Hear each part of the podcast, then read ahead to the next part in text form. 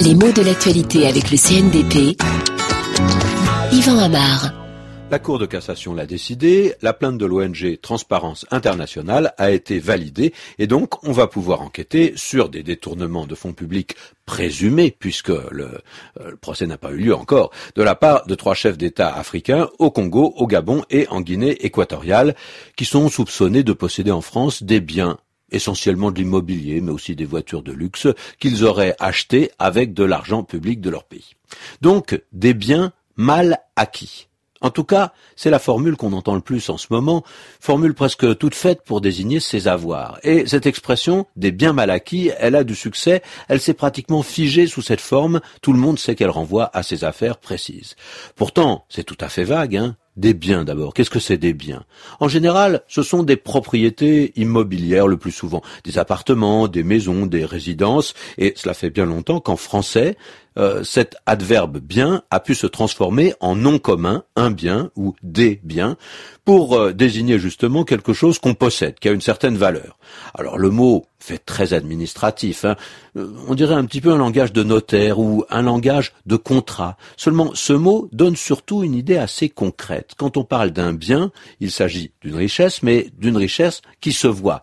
C'est dans la pierre la plupart du temps. Hein, et dans le même ordre d'idée, on parle souvent d'avoir des biens au soleil. Et avec cette image, on en rajoute sur l'existence matérielle de ces possessions, qui sont presque toujours des constructions. Ça peut aller de la modeste cahute au manoir, hein, mais si on a un portefeuille boursier, si on a des parts dans une entreprise, on parlera beaucoup moins spontanément de biens et on parlera certainement pas de biens au soleil, parce que justement, l'argent virtuel, disons, l'argent qui travaille dans l'ombre, ne se nomme pas ainsi. En revanche, jadis on parlait d'un homme qui avait du bien pour parler de quelqu'un qui avait un patrimoine plutôt aisé.